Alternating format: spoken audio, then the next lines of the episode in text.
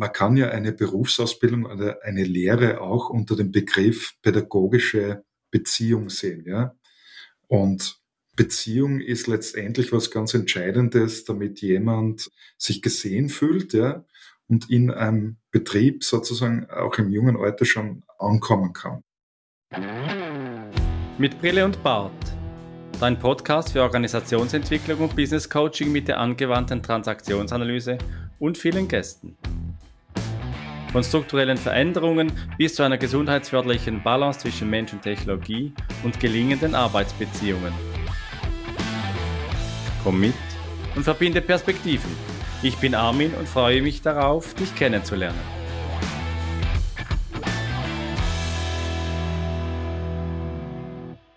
Wenn Kinder klein sind und so süß sind, dann liebt man sie oft. Und plötzlich werden sie größer, werden selbstständiger, werden autonomer und äh, kommen in die Arbeitswelt und dann beginnt ja oft der Ärger. Es gibt Vorurteile, es gibt Raum für Konflikte und wir hatten schon in der Folge 43, wer ist Generation arbeitsunfähig, das Thema mit Roland Mack, der sich geäußert hat über die junge Generation im Gespräch mit Alexandra Dorfinger. Und auch heute in der Arbeitswelt findet man ja die Jungen dann nicht immer wieder so süß und so lieb und nett, sondern man verurteilt sie, man wertet sie ab. Und die Frage ist dann auf der anderen Seite, welche Rahmenbedingungen brauchen junge Menschen, um in der Zukunft selbstwirksam zu sein, arbeitsfähig zu bleiben und auch ja, die Generation weiterzutragen, die Welt auch weiter zu gestalten. Und Goethe hat einmal so als Zitat geschrieben, zwei Dinge sollten Kinder von ihren Eltern bekommen, Wurzeln und Flügel. Und darüber wollen wir uns heute unterhalten mit unserem Gast und auch Thomas. Hallo, du hast ja auch Wurzeln und Flügel bekommen, oder? Ja, das stimmt. Hallo Armin und hallo auch an dich da draußen am Empfangsgerät, liebe Zuhörerin oder lieber Zuhörer. Wurzeln und Flügel, ja, haben wir, glaube ich, alle bekommen irgendwie. So eine, so eine Grundlage, wie wir auf das Leben blicken, wie wir vielleicht auch auf die Arbeitswelt blicken, wenn es denn soweit ist. Welche Verhaltensweisen da irgendwie hilfreich sein können und ob es sinnvoll ist, irgendwie eine langfristige Arbeitsbeziehung zu haben oder nicht. Und das ist auch was, was ich natürlich auch an meine beiden Jungs weitergebe, die gerade auf dem Sprung sind oder den Sprung so gerade gemacht haben in die Arbeitswelt. Was ja total spannend ist, zu gucken, wie kommen die eigentlich mit den Rahmenbedingungen zurecht, die da gegeben sind und umgekehrt, wie kommt denn die Arbeitswelt mit den Menschen, mit den neuen Menschen zurecht, die da jetzt auf den Arbeitsmarkt kommen.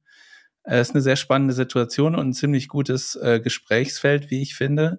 Und ich freue mich sehr darüber, dass Martin heute bei uns ist, Martin Urban wir haben jetzt schon ein paar Gespräche geführt im Vorfeld und ich äh, nehme das als sehr angenehmen äh, Kontakt wahr tatsächlich und sehr interessant. Also ich freue mich richtig auf das Gespräch. Hallo Martin, stell dich doch bitte kurz vor, damit die Menschen wissen, mit wem sie es hier zu tun haben. Hallo Thomas, hallo Armin, vielen Dank für die Einladung. Ich freue mich, bei euch sein zu dürfen. Der Armin und ich haben uns, ich glaube, 2022 in Salzburg kennengelernt bei einer Veranstaltung. Und Armin, du hast mich dann kontaktiert an einem Dezembernachmittag und habe mich sehr gefreut, wieder von dir zu hören und in den Podcast eingeladen zu werden. Wie gesagt, mein Name ist Martin Urban. Ich bin bei der Firma Sozcom beschäftigt in der Steiermark. Äh, Sozcom heißt soziale Kompetenzen.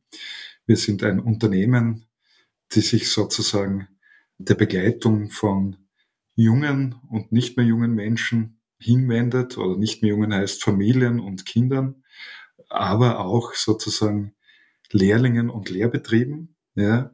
Ich selbst arbeite seit mehreren Jahren als Coach für Lehrbetriebe und Lehrlinge und habe da sehr vielfältige und interessante Erfahrungen machen dürfen. Und so wie du das schon eingangs beschrieben hast, Thomas, das ist natürlich, wie soll ich sagen, ein weites Feld. Ja. Und ja, das ist so vielleicht ganz kurz zu mir zu Beginn. Ja, herzlichen Dank, Martin, dass du dich vorgestellt hast.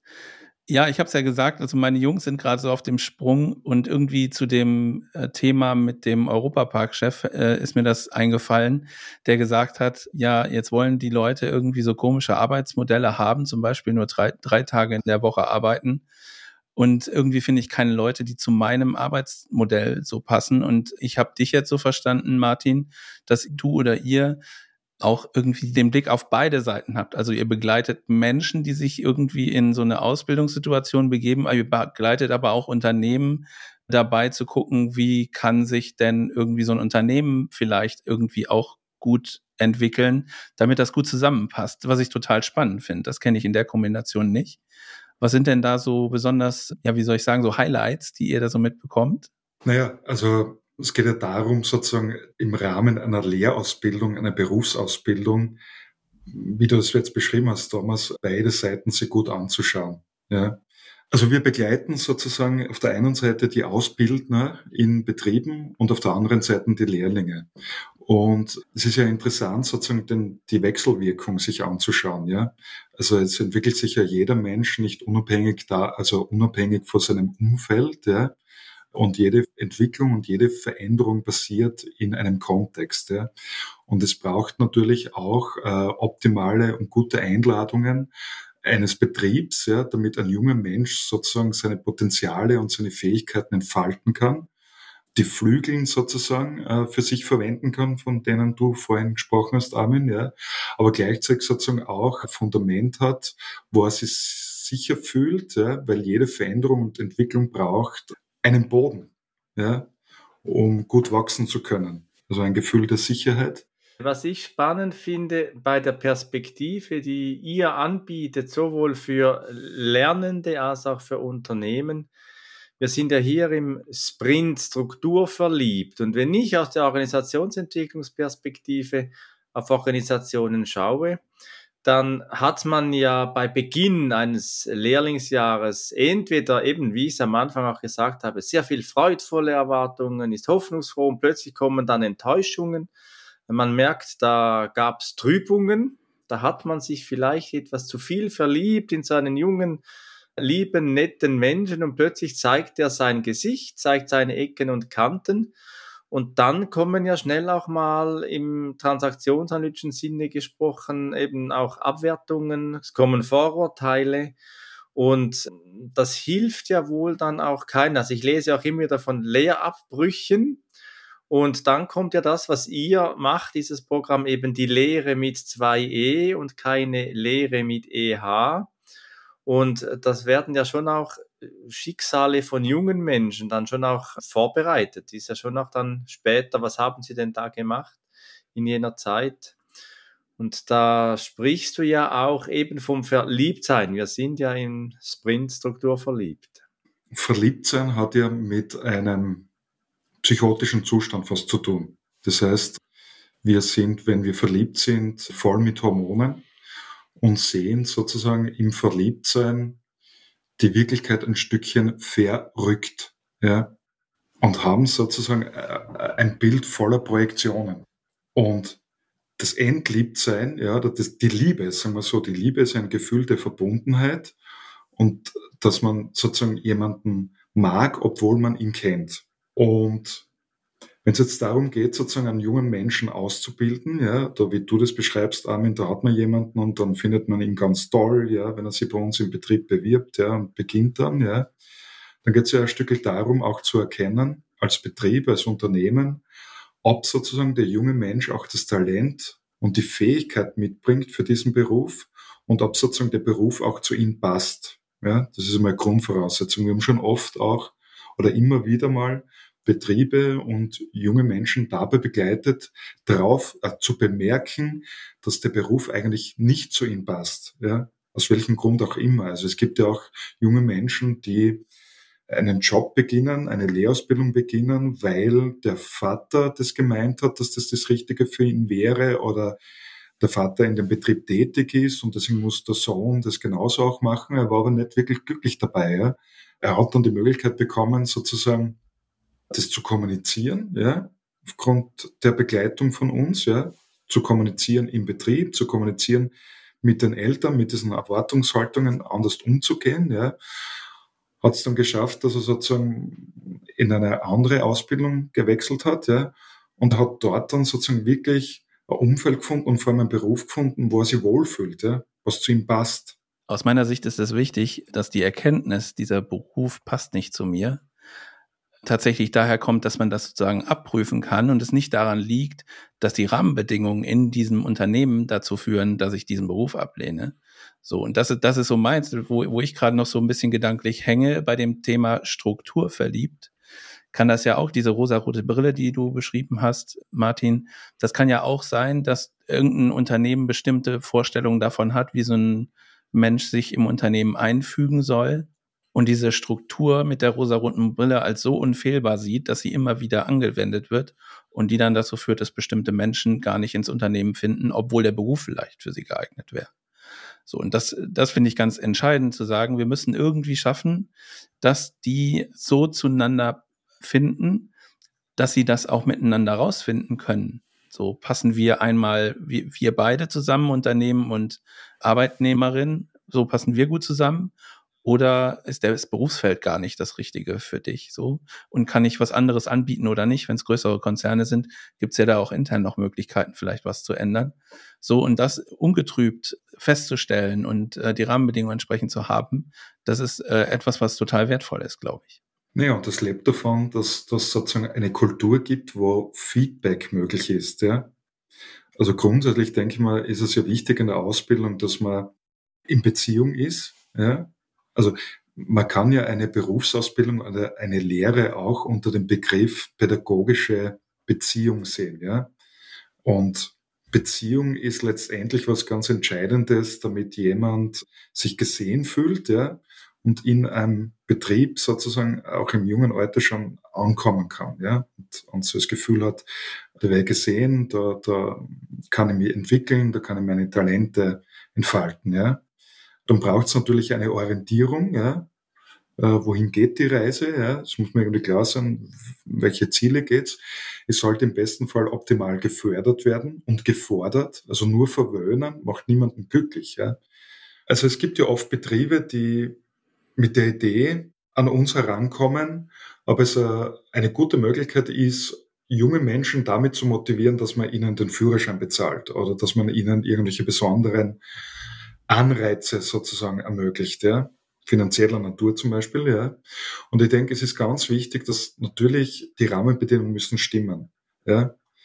Das ist ganz klar. Und das kann natürlich auch motivieren. Aber letztendlich geht es immer wieder um ein Stück äh, intrinsische Motivation zu haben. Das heißt, dass ich wirklich das Interesse habe, das, was ich lerne, ja, dass mir das interessiert und dass ich mich in dem Beruf auch ein Stückchen selber verwirklichen kann. Weil der Beruf gut zu mir passt, weil ich Freude dran habe, wenn ich an Herausforderungen wachsen kann, ja. Dann sind wir bei dem Thema Selbstwirksamkeit, ja. Und wenn ich ideal gefördert wäre und gefordert wäre, ja. Fordern statt verwöhnen. Du hast ein Wort verwendet, das ist ja auch immer mal wieder ein Reizwort in der organisationalen Welt, ist aber eines, das Thomas und mich ja immer wieder auch treibt und das ist das Wort Beziehung beziehungsweise eben auch Bindung. Und da fehlen ja, das sehe ich immer wieder mal in klassischen Organisationen, die Kompetenzen von Führungskräften, eine neue Form von Beziehung und Bildung auch aufzubauen. Und ich kann mir vorstellen, dass gerade auch mit jungen Menschen das besonders wesentlich ist. Wie gelingt es, eine, ich sage jetzt mal, eine menschliche Beziehung auch aufzubauen, die vielleicht auch jenseits des klassischen Arbeitskontextes liegt, wenn ein junger Mensch so ganz frisch die erste Arbeitserfahrung macht? Naja, grundsätzlich ist es klug, wenn ich innerhalb eines Betriebs Personen für die Ausbildung zur Verfügung stelle, die grundsätzlich junge Menschen mögen, unter Anführungszeichen, und sich mit jungen Menschen auseinandersetzen wollen, ja. Ähm, es gibt ja auch immer wieder Betriebe, wo jemand für die Lehrausbildung zuständig ist, der aber eigentlich schon seit zehn Jahren kein Interesse mehr dran hat oder vielleicht sowieso nicht gehabt hat, ja. Das heißt, die Grundvoraussetzung ist mal jemand, der eine Fähigkeit mitbringt dafür und es unter Anführungszeichen auch gerne macht, ja. Das ist mal eine gute Grundvoraussetzung, ja. Dass man wenn junge Menschen in einem Betrieb zu arbeiten beginnen, dass man eine Form einer Willkommenskultur hat, äh, wo man junge Menschen überhaupt am Anfang mal mitbekommt, ja, und ihnen, wenn ich vorher von Orientierung sprich, einfach einmal sagt, schau, schön, dass du da bist, ja, da kannst du deine Schuhe abstellen, da kannst du was in den Kühlschrank reinstellen, wenn du eine Jause hast, ja, und in der ersten Woche wird so und so ausschauen, ja. Das Übersehen werden, ja, ist, ist ganz was Schwieriges, ja, für junge Leute, ja. Ich glaube, das ist der entscheidende Aspekt, den du jetzt äh, zum Schluss auch gesagt hast. Also ich hatte zwischendurch irgendwie das Bild vor Augen, wo du sagtest, naja, das muss so eine Art Willkommenskultur sein im Unternehmen, die halt junge Menschen irgendwie auch, ja, irgendwie das Gefühl gibt, die Menschen freuen sich. Aber es reicht ja nicht, irgendwie ein Banner mit herzlich willkommen irgendwie über die Tür zu hängen, ein paar Luftballons aufzupusten und dann zu sagen, hier ist übrigens dein äh, Schreibtisch, kannst anfangen, sondern äh, ich glaube, dieses gesehen werden, ist halt das, das Wesentliche. Also wie viel Beachtung schenke ich den Menschen, die in meinem Unternehmen anfangen? Natürlich auch denen, die schon da sind, aber wir reden ja jetzt hier über die äh, Berufseinsteiger. Ähm, und das finde ich äh, ganz bemerkenswert, weil ich habe so als Beispiel äh, dazu gibt es eine Begrüßungsformel und wenn diese Begrüßungsformel die Sprache Zulu verwendet, dann geht die Begrüßungsformel so, dass der eine Mensch sagt Savubona, ich sehe dich und der andere Mensch antwortet mit Shiboka, dann existiere ich. Und ich glaube, das ist ganz wesentlich, wenn ich das Gefühl habe, Menschen kümmern sich um mich in einem neuen Unternehmen. Das geht mir ja heute auch noch so, wenn ich irgendwie in Organisationen reinkomme. Erster Tag, wenn ich das Gefühl habe, die Leute kommen und äh, interessieren sich für mich und ähm, fangen ein Gespräch mit mir an und erzählen mir ein paar Dinge so, dann habe ich ein ganz anderes Gefühl, ein viel besseres Gefühl, in dieser Organisation willkommen zu sein, als wenn nur gesagt wird, ja, alles klar, wir haben dir einen Platz freigehalten, setz dich hin und fang an. Also Beachtung brauchen wir. Ohne Beachtung können wir nicht überleben. Also Beachtung ist äh, äh, ein Bedürfnis von uns Menschen, wahrscheinlich ein Grundbedürfnis, ja. Und über die Form, über Beachtung lernen wir sozusagen auch wir zu werden. Ja? Also wir entwickeln ja eine Identität über die Zuschreibung von den Menschen, die um uns herum sind. Ja? Und das Interessante ist, dass wir sozusagen auf der einen Seite diese Identität entwickeln, aufgrund dessen, wie uns andere sehen, und gleichzeitig aber auch ein Selbstbild entwickeln aus uns heraus. Ja? Und mit dieser Zuwendung, die wir brauchen, und gleichzeitig mit dem auch Bedürfnis nach Autonomie, ja, das etwas widersprüchlich klingt, aber damit sozusagen mit diesem Grundkonflikt leben zu lernen, ja, oder lustvoll leben zu lernen, ist ja Form einer Lebenskompetenz, ja. Und gleichzeitig brauchen wir natürlich Rollenflexibilität, ja, weil wenn wir sozusagen in die Berufswelt gehen, dann gibt es bestimmte Anforderungen, ja, um in eine bestimmte Rolle zu erfüllen. Also auf der einen Seite professionell, welchen Beruf erlerne ich, welche Kompetenzen brauche ich dazu, ja, welche fachlichen Fähigkeiten brauche ich dazu.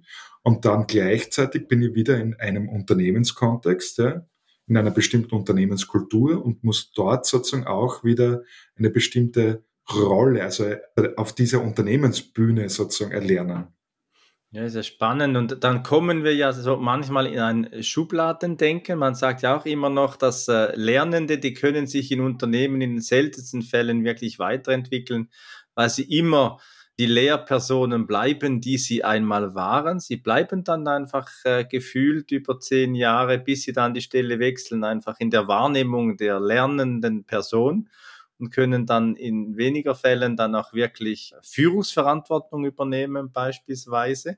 Also wenn man da diese Etikette dann auch aufgeklebt hat, du hast hier schon die Lehre gemacht, du kannst ja nicht erwachsen werden, so in diesem Bild, dann muss ich dann auch die Arbeitsstelle einmal wechseln. Und auf der anderen Seite sprechen wir auch hier einen Schritt weiter im Sinne von Zwischenräume sehen, auch zwischen die Schubladen schauen und neugierig das Neue am Menschen auch entdecken zu wollen, weil ich glaube schon, dass sowohl eben auch äh, Arbeitgeberseite wie auch auf der Seite der Lernenden sehr vieles unklar ist. Du hast immer wieder mal auch, Martin, von Orientierung schaffen gesprochen und vielfach fehlt ja auch den Führungskräften heute die Orientierung. Und wie soll jemand auch Orientierung schaffen können, der selber keine hat in der Arbeitswelt? Und da finde ich es schon eine große Herausforderung, die Zwischenräume eben auch zu sehen und das Neue, das, was aufsteigt, auch wahrzunehmen. Und das hat ja transaktionsanalytisch auch, eben, wir haben das Wort schon ein paar Mal erwähnt, mit Entrübungsarbeit zu tun. Und eine Trübung für dich, liebe Zuhörerinnen, lieber Zuhörer, aus der Transaktionsanalyse gesprochen, ist, wenn sich zwei Ich-Zustände so überlappen, damit wir nicht mehr erwachsen adäquat handeln können oder überhaupt handeln. Und da geht es dann darum, diese Trübungen zu erkennen mit denen auch arbeiten zu können. Und oftmals können wir das ja nicht selbst, sondern wir brauchen vielleicht äh, einen Menschen von außen, einfach Führungskräfte, Coaches oder im pathologischen Umfeld eher Therapeuten oder im organisationalen Kontext ein Unternehmensberater, Organisationsentwickler, die das auch unterstützen. Und Martin, ihr seid ja auch so eine Form von Unternehmensberatung, so wie ich euch wahrnehme, mit diesem Programm, das ja schon irgendwie auf einer sanften Art und Weise immer wieder versucht, auch die Arbeitswelt in den Zwischenräumen neu zu gestalten. Oder irre ich mich da? Ja, das trifft schon, Armin. So wie du sagst, in diesen Zwischenräumen, also grundsätzlich machen wir das, was uns sozusagen an uns herangetragen wird. Ja? Ob das jetzt äh, jemand ist in der Berufsausbildung oder ob das insgesamt den Betrieb betrifft. Ja.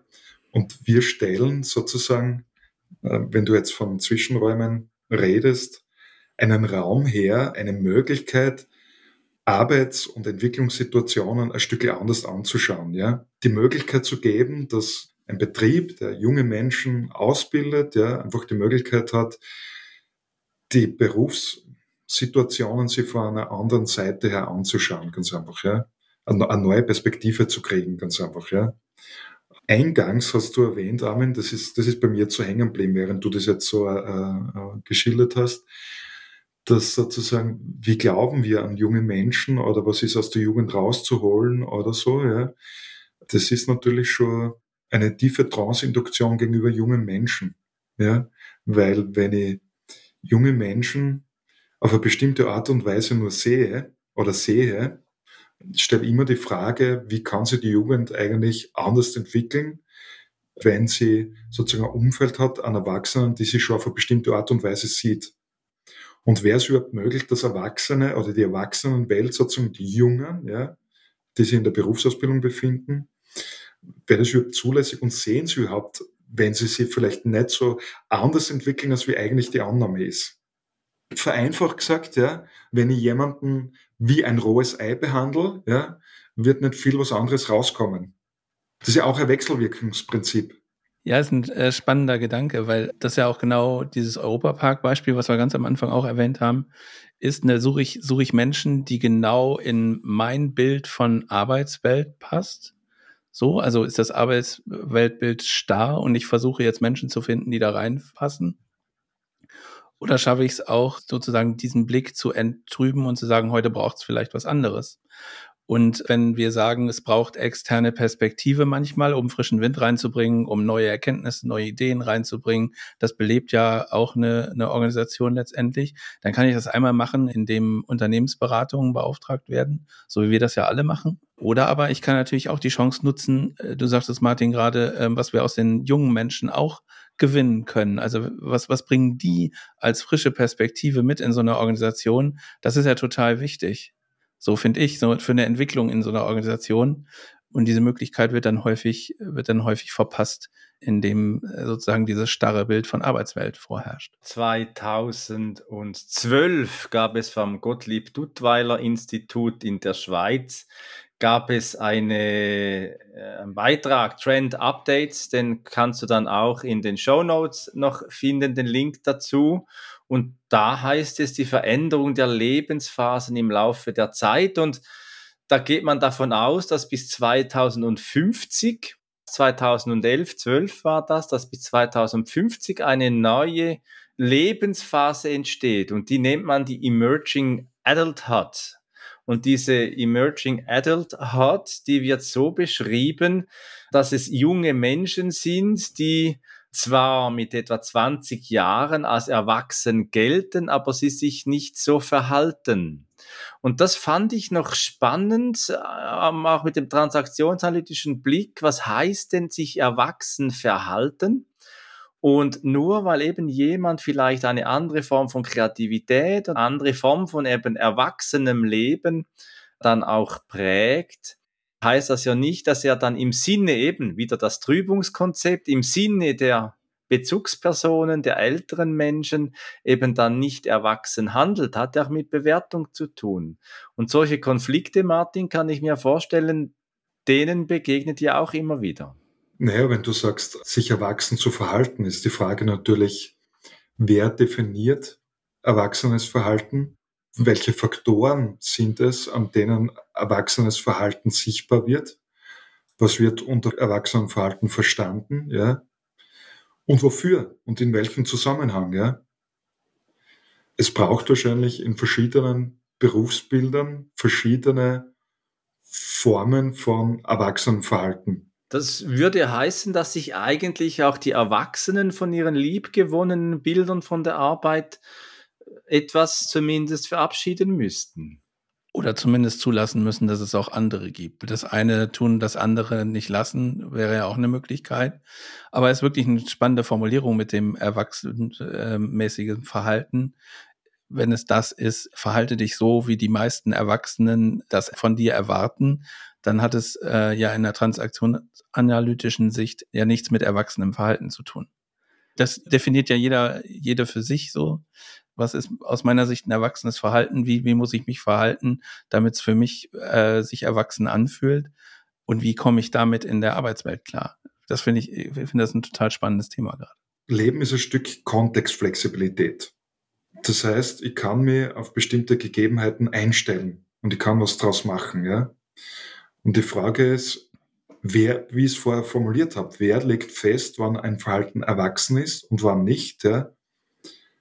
Und wann braucht es ein sozusagen so beschriebenes erwachsenes Verhalten, ja? Erwachsen kommt bei mir jetzt ein Stück weit als Erwachsener, ja? Und wo braucht es vielleicht äh, kreative, spielerische Elemente, kindliche, ja? Weil die solche Verhaltensweisen in bestimmten Arbeitszusammenhängen geeigneter sind, wenn es um Kreativität geht, ja, um irgendetwas Neues zu erfinden, spielerisch zu sein, ja. Ich hatte bei dem Thema erwachsenes Verhalten sofort das Bild im Kopf, Konflikt zwischen Eltern und dem Teenie, der irgendwie in der Pubertät ist und äh, irgendeine Situation eskaliert und dann kommt der Satz, werd endlich erwachsen. So, ne? Und das, das ist für mich die typische Situation, die ich sofort im, im Kopf hatte, so, da will ich irgendjemandem ein bestimmtes Verhalten aufzwingen und weiß gar nicht, ob das angemessen ist oder nicht. Aber in meiner Definition ist das das Verhalten, was ich in dieser Situation erwartet habe und bin irgendwie betrübt darüber, dass es in der Situation so nicht funktioniert. Das ist ja noch interessant, Thomas, dies, die, diesen Sager, den hören ja nicht nur Kinder, sondern auch Erwachsene, dass sie ja. endlich auch mal erwachsen werden sollen, wenn sie sich äh, entsprechend einmal verhalten, das vielleicht nicht so ganz äh, sozialkonform gilt und vielleicht ein bisschen experimenteller ist oder eben kreativer, bisschen vielleicht auch schräg, schräger dann auch ist, dass man nicht der Norm, hast du Thomas gesagt, gehört. Diese Studie nochmal vom Gottlieb Duttweiler Institut finde ich noch spannend, wenn wir über Kindheit und Jugend reden, dann zeigt die so, dass so 1900, 1950 die Kindheit, die dauert so bis etwa 15 so 15, 16 Jahre und dann kommt die Jugend. Also 1900 hatte man übrigens noch keine Jugend gemäß dieser Aufstellung, sondern die Jugend ist dann erst von 1950 entstanden und die dauert so von irgendwo 15 bis 20. Und dann eben, wenn es so weitergeht, dann wird die Kindheit, die wird immer kürzer. Und wenn wir dann auch das Bildungssystem anschauen, dann ist ja schon auch festzustellen, dass Kinder immer weniger Kinder auch sein dürfen, sich weniger musisch auch ausleben können. Und ich kann mir vorstellen, dass das auch zu einer Verkümmerung von Menschen im privaten Umfeld wie auch in Organisationen dann auch führt, dass ganz neue Anforderungen auch an Menschen äh, mit sich bringt, die dann auch lernen, die dann auch ausbilden, dass die auch dann ein bisschen auch nacherzogen, ich nehme jetzt mal so ein Wort, nacherzogen werden müssen oder das Gefühl entsteht, sie müssten nacherzogen werden. Liege ich da völlig daneben, Martin, oder gibt es solche Tendenzen? Ich möchte nur eins ganz kurz sagen, Armin, zu dem, was der Thomas vorher gesagt hat, mit der Saga wird endlich erwachsen oder wird jetzt erwachsen oder so, ja. Ich betrachte diese Aussage als Formulierung eines Bedürfnisses der Person, die das gesagt hat. Ja, wenn der zu dem Jugendlichen sagt, ja, weiß nicht genau, wie es das jetzt formuliert hast, Thomas, aber werdet endlich erwachsen, dann betrachte ich das als eine Formulierung eines Bedürfnisses des, desjenigen, der das gesagt hat, im Sinne von, ich brauche jetzt mehr Ruhe oder ich brauche mehr Wissen, wie ich mich auf dich jetzt einstelle, ich bin verunsichert, was auch immer, ja. Und das bezogen jetzt zum Beispiel auf eine Ausbildungssituation, ja, ist interessant, weil sozusagen es braucht immer, wie vorher erwähnt habe, Feedbacks, ja. Es braucht aus meiner Sicht in Unternehmen Entscheidungsfunktionen, ja. Führen an sich ergibt noch keinen Sinn. Ja? Es gibt dann Sinn, wenn es darum geht, Verantwortung zu übernehmen ja, in einer Organisation, um bestimmte Ziele zu verfolgen. Also es gibt ein bestimmtes Wofür. Ja? Und dann ist es natürlich auch klug, sozusagen Führung auch im Ausbildungsalltag zu etablieren, ja, also im Sinne von Vorgaben zu haben, ja, sich orientieren zu können, wie wir es erwähnt haben, einzugehen, Beziehungen äh, einzunehmen und so weiter, ja. Und wie wir halt auch wissen, ja, ist es so, dass die Botschaften, die sozusagen von der Ausbildungsleitung an denjenigen, der äh, eine Ausbildung macht, die Botschaften definieren ja sozusagen diejenigen, die die Botschaft hören. Ja? Und da ist es klug natürlich, dass nicht nur sozusagen das ein Einbahnsystem ist, dass jemand, der jemanden ausbildet, ihm permanent sagt, was er jetzt zu tun hat, ja, oder tun soll, sondern dass sozusagen auch ein Feedback kommt, ja, was bei ihm ankommt, ja, und was er eigentlich braucht, ja, um gut ausgebildet zu werden. Ja, also ich, ich vergleiche die Situation gerade mit, mit Projekten, in denen ich un unterwegs war. Das sind zwar dann nicht zwingend Berufseinsteiger, aber Menschen, die neu in so ein Team reinkommen oder so, wo dann erstmal gesagt wird, die brauchen jetzt erstmal ein Onboarding. So. Und dann kriegen die gesagt, wie funktioniert eigentlich das Zusammenarbeiten hier im Projekt. Und ich dann äh, immer wieder versuche zu sagen, nee, lass das erstmal. die, also ankommen, gesehen werden, ganz wichtig, aber erklär denen nicht, wie die Prozesse hier sind, sondern lass die erstmal gucken, sich orientieren. Vielleicht gibt's ja einen Impuls für eine richtig gute Änderung, weil die dann nicht sozusagen sofort diese Brille aufgesetzt bekommen, wie es funktioniert in dieser Organisation. Also kann man ja auch auf, auf normale Organisationen gut anwenden, äh, dieses Bild, sondern einfach diesen, diesen frischen Blick nicht zu haben. Und damit, damit eröffnen sich Zwischenräume. Das ist so mein, mein Bild, was ich gerade habe.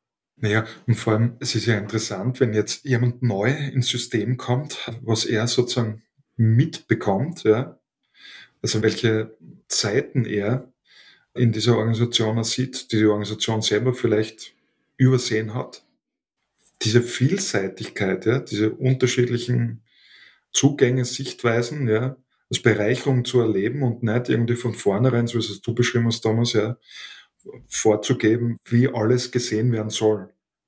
Ja, und das braucht eben nochmal den Blick für die Zwischenräume, für das, was neu aufscheint und nicht das, was wir immer wieder mal so den Schubladen auch zuweisen. Und da meine ich schon, eben nach braucht es schon noch ein Entlieben etwas von unseren liebgewonnenen Gewohnheiten und das, was sich vielleicht auch bei uns eingefahren hat in der Erwachsenenarbeitswelt ich habe vorher mal noch etwas zum Thema Kreativität von Jugendlichen und die Entfaltung, auch die Selbstwirksamkeit, wenn sie dann in die Arbeitswelt kommen. Es wird ja immer wieder mal auch gesagt, dass äh, die klassischen Ziele heute von den jungen Menschen nicht mehr erreicht werden könnten. So eine andere Seite, dass sie die Ziele nicht mehr erreichen könnten und das könnte auch bedeuten, dass man auch vielleicht eben die Ziele auch neu stecken muss und im Sinne des Deuteroloop Learnings. Wir haben mal eine Folge auch darüber gemacht, nicht nur das Verhalten und die Ziele dann eben auch anschaut, sondern weitergeht und sich überlegt, welche Haltungen äh, müssen wir reflektieren, wie denken wir Organisation eben vielleicht auch neu, dass wir wieder zu erreichbaren Zielsetzungen auch wieder kommen mit den Menschen, mit denen wir heute zusammenarbeiten. Haltungen ergeben Handlungen und wie du beschreibst, Armin, die Erde hat sie weitergedreht, ja. Und die Frage ist, welche der Haltungen, also es gibt ja so diese lustige Anekdote oder diesen lustigen Witz beinahe, ja, dass jemand gefragt wird, ja, lieber so und so, wie alt bist du eigentlich? Ja, und der sagt dann 44. Und dann sagt der andere, naja, das hast du vor fünf Jahren auch schon gesagt. Und der andere sagt dann drauf, naja, ich bleib immer bei dem, was ich sage. ja. Und auch wenn sich die Erde weiterdreht, ist die Frage, ja, ob ich heute mit den Haltungen einer jungen Generation, die damals für mich selber erlernt habe und eingenommen habe und die sehr, sehr geeignet waren, ja, diese Haltungen vor vielen Jahren. Und die gehören auch gewürdigt, ja. Aber ob sie heute noch geeignet sind, ja. Ja, ich glaube einfach, dass es, dass es ein wichtiger Punkt ist und das spielt vielleicht auch bei den Zwischenräumen dann eine Rolle. Dass natürlich die klassischen Ziele auch vielleicht weiter gelten können, aber eben nicht für alle und immer. So, das ist ja der Punkt. Also konkretes Beispiel, wenn wir früher das äh, Ziel hatten, möglichst lange eine bestimmte Arbeitsstelle zu haben und einem Unternehmen verbunden zu bleiben bis ans Berufslebensende, dann gibt es das Ziel vielleicht heute auch noch bei einzelnen Menschen, aber es gibt es vielfach eben auch nicht. So, das ist einfach kein Ziel. Oder das Ziel zu haben, möglichst viel Geld zu verdienen. Das kann sein, dass das bei vielen Leuten so ist. Es kann aber auch sein, dass es ganz andere Ziele gibt und Geld nicht im Vordergrund steht. Und ich finde, das ist wichtig zu verstehen. So, das heißt nicht, dass die alten Ziele oder die klassischen Ziele, hast du, glaube ich, gesagt, Armin, dass die klassischen äh, Ziele plötzlich bedeutungslos sind. Das heißt aber auch, dass äh, sich die Gedanken lohnen, wie können Ziele definiert werden oder insoweit verändert werden, dass sie zu den Anforderungen der modernen Organisation, wie sie jetzt ist und was sie jetzt braucht, passt und nicht, so sind die Ziele von vor zehn Jahren und deswegen sind die jetzt immer noch so. Das wird auf Dauer vermutlich nicht funktionieren. Ja, so wie sie bei einem selber auch im Laufe einer Berufsentwicklung, ja, einem Berufswerdegang auch persönliche Ziele auch immer wieder verändern. Ja. Also wir haben ja vorher so kurz davon gesprochen, also die Frage ist ein bisschen, passt ein bestimmter Beruf zu mir? Ja? Und damit äh, meine auch nicht nur ob ich quasi das Talent dafür habe, ja, und vielleicht im besten Fall ein, ein, Interesse, sondern ist es auch stimmig für mich, ja. Und die Frage ist, ob, ob ein bestimmter Beruf 40 Jahre lang stimmig für mich bleiben kann.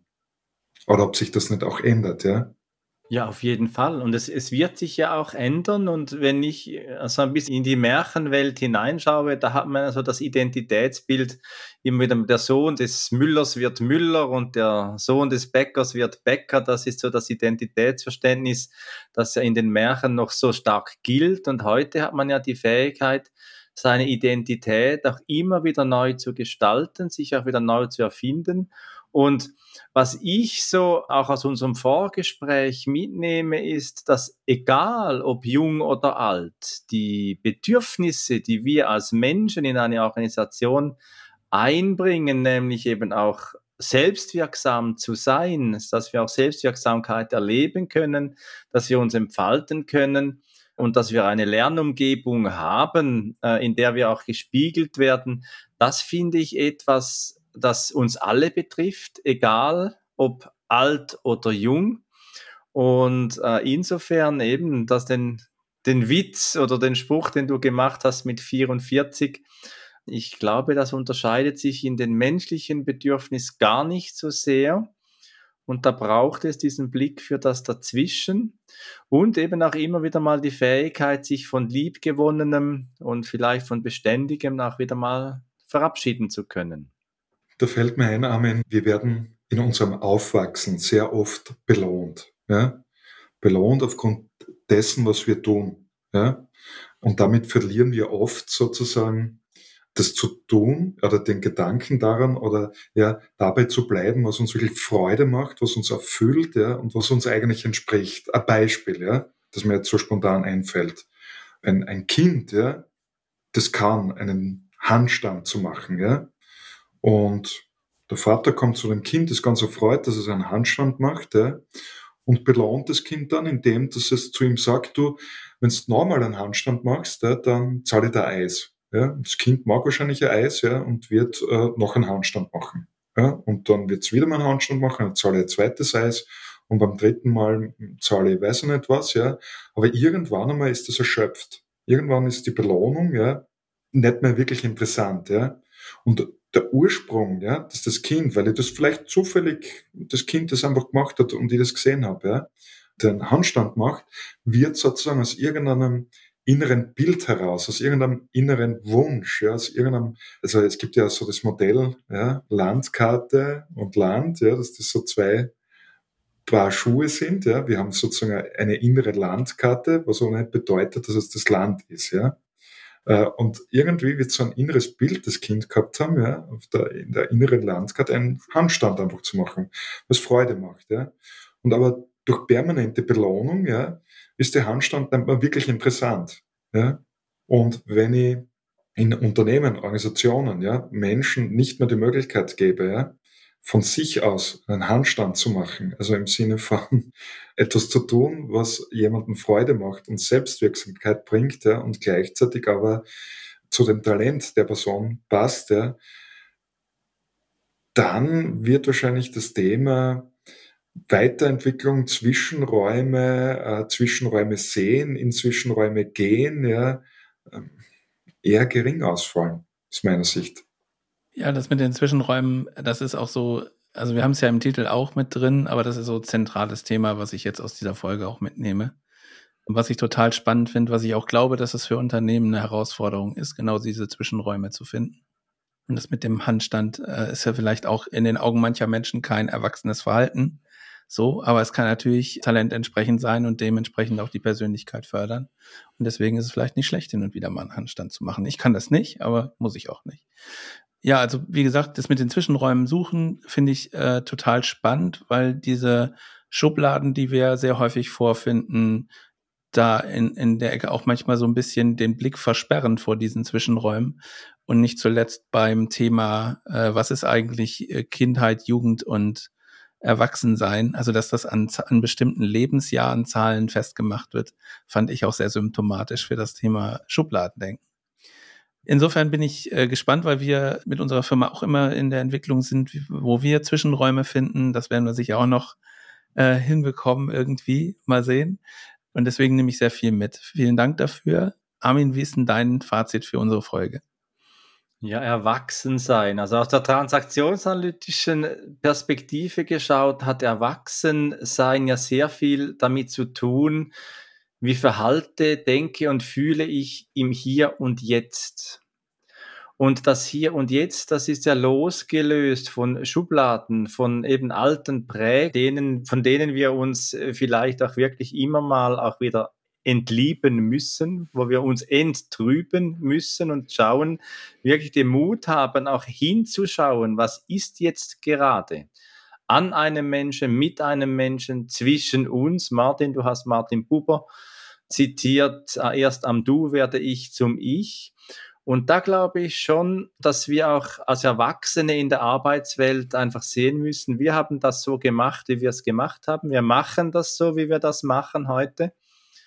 Und äh, das nehme ich aus unserem Gespräch mit, dass es eben auch viele Alternativen, nehmen wir Handstände oder Purzelbäume als freies Kind, als Ausdruck des freien Kindes mit, dass eben auch die Welt, damit sie sich weiterentwickeln kann, damit sie gut auch weiter drehen kann, auch neue Impulse braucht, neue Handstände und Purzelbäume, die fordere ich ab heute noch ein bisschen mehr.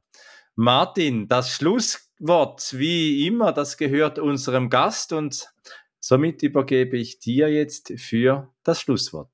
Wenn der Begriff und die Formulierung Schublade fällt bei uns im Gespräch, dann taucht bei mir das Bild auf, dass wir als Menschen vielleicht eine ganze Kommode sind, ja, wo es viele Schubladen gibt. Ja. Und das Interessante ist, welche Schublade wir immer wieder mal aufmachen, zumachen, welche wir brauchen oder nicht brauchen. Ja. Und alle Schubladen sind dann wir als ganze Kommode. Armin, Thomas, vielen Dank für die Einladung. Es hat mir Freude gemacht, bei euch sein zu dürfen. Ich wünsche euch alles Gute für die weiteren Folgen und freue mich, wenn ich wieder weiter bei euch in verschiedenen Folgen reinhören werde. Danke. Wenn dir diese Episode von Mit Brille und Bart gefallen hat, Dann zeig uns das mit deinem Like und abonniere gleich den Kanal, damit du keine Folge verpasst. Alle Links zur Folge findest du in den Show Notes. Da findest du auch unsere Kontaktdaten, wenn du uns etwas mitteilen möchtest. Wir sind verfügbar in Deutschland, Österreich, der Schweiz und natürlich remote, wenn du Orientierung und Begleitung für deine Veränderungsprozesse suchst. Teile diesen Podcast mit Menschen, die davon profitieren können und lass eine Rezension bei Apple Podcast da. Ich bin Armin und wünsche dir bis zur nächsten Episode eine gute Zeit. Komm mit und verbinde Perspektiven.